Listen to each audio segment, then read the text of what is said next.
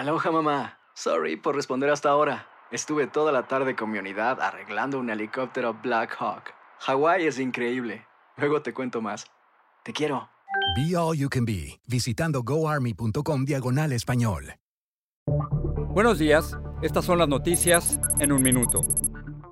Es viernes 27 de agosto, les saluda Rosetol. La operación de evacuación se reanudó en el aeropuerto de Kabul tras los atentados que dejaron decenas de muertes afganos, según reportes, y al menos 13 soldados estadounidenses fallecidos. El grupo ISIS-K, escisión más radical del talibán, reclamó autoría en los ataques. El presidente Biden advirtió que habrá represalias. La Corte Suprema de mayoría conservadora falló a favor de que se reanuden los desalojos, lo que imposibilita que el gobierno de Biden mantenga una moratoria debido a la pandemia.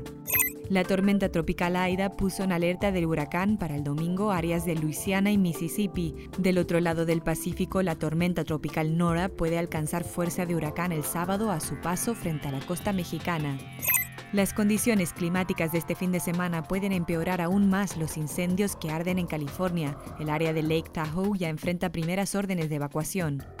Más información en nuestras redes sociales y univisionoticias.com.